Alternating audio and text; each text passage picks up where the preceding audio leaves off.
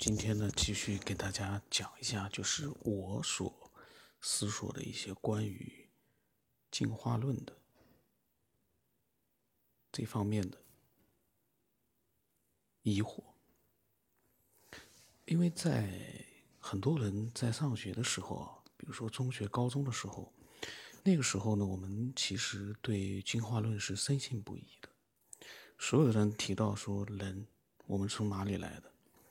基本几乎所有人都会说，我们是从啊，有的说从猴子通俗点，有的人说是猿。那么那个时候呢，我们其实并没有去多思考这个问题，就是我们从哪里来，人类的起源，甚至于说是生命的起源，很少去做一个思考，因为那个时候我们呢，就是印象当中就感觉好像是板上钉钉了。包括对宇宙的理解，现在很多人提到宇宙，他其实没有去多想，嗯，比如说宇宙有多大，一般的人就会觉得宇宙是没有边际的，是无边无际的。但是随着信息的越来越，嗯，海量的通过各种途径，让我们大家去，嗯。看到了之后呢，很多人其实已经开始开始啊思索一个问题了。我们以前所理解的宇宙，或者说是进化论里面所讲到的生命的起源，其实生命的起源好像它未必嗯很明确的去说。比如说我们地球上的生命到底怎么来的，他可能没有讲，他可能讲的主要是嗯通过。什么样的一个途径，猿能够就是慢慢的演化各种各样的一个变化，到最后成为人这样一个嗯有文明的、有智商的这样的一个高级动物。以前说的动物就是人是高级动物，其他的都是一些低级动物。这个是以前上学的时候，我记得好像是这么讲的，因为也记记记不大清楚了。那么在之前呢，其实我。嗯，也提出过自己的很多的疑惑，因为你越深入的去思索这样的一个问题的时候，你看到了很很多的信息之后呢，你会怀疑很多你之前觉得板上钉钉的东西。我不知道有多少人啊，就是说在这之前有过这样的一个思索。那么我之前呢，同通过就是说一些，呃，比如说眼睛，然后呢，嗯，比如说自己设想一下，如果人只是简单的只有几个部件的话，有没有可能从这样一个曾经什么都没有的星球发展到？有我们这样一个人类的这样的一个有文明的这样的一个高等生物，有没有这样的一个可能性？我以前录过，然后呢，今天呢，其实前面我扯了很多啊。那么今天呢，其实我主要呢就是说，从我因为我没有任何准备，所以呢，我其实。到现在我还不知道从哪一个点去开始去讲这一期的内容，但是呢，有一点是可以肯定的，就是这样的一个话题，它一定是非常复杂的。你没有经过一个嗯大量的一个准备工作，像我这样什么都没有准备、什么也不知道的情况之下，我只能临时的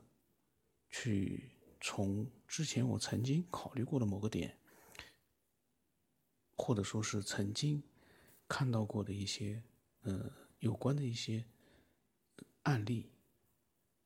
从这些比较细的这样的一些嗯地方呢，去不断的去像蜘蛛网一样的去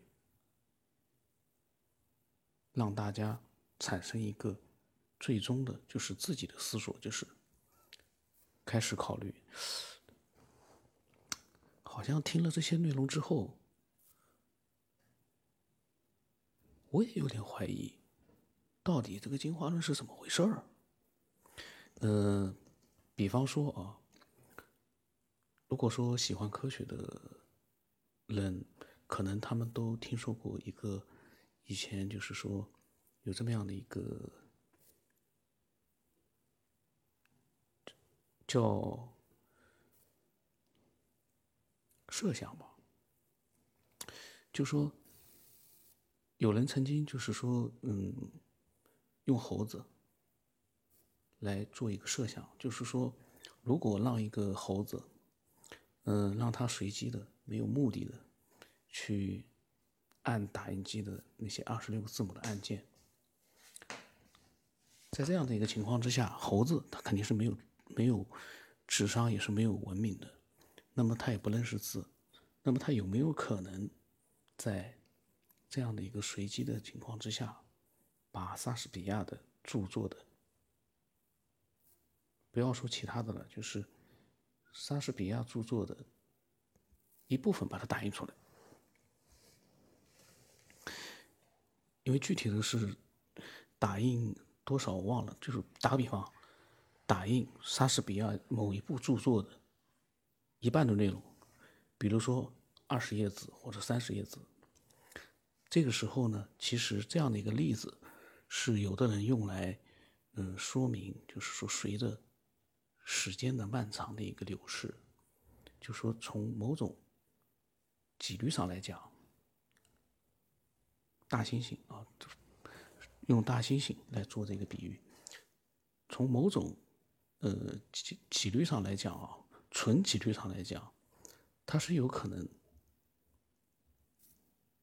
把。莎士比亚的著作打一部分出来，从概率的角度来说呢，这是完全有可能的。所以呢，这样的一个例子，就会让很多人觉得说，对呀，嗯，一个大猩猩不论是字，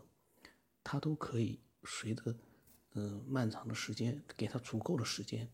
他都有可能把他从来没有读过的。嗯，莎士比亚的一个著作的一部分，把它拼出来，这个就是一个几率。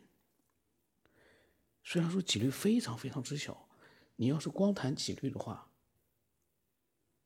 是有这样的一个几率的。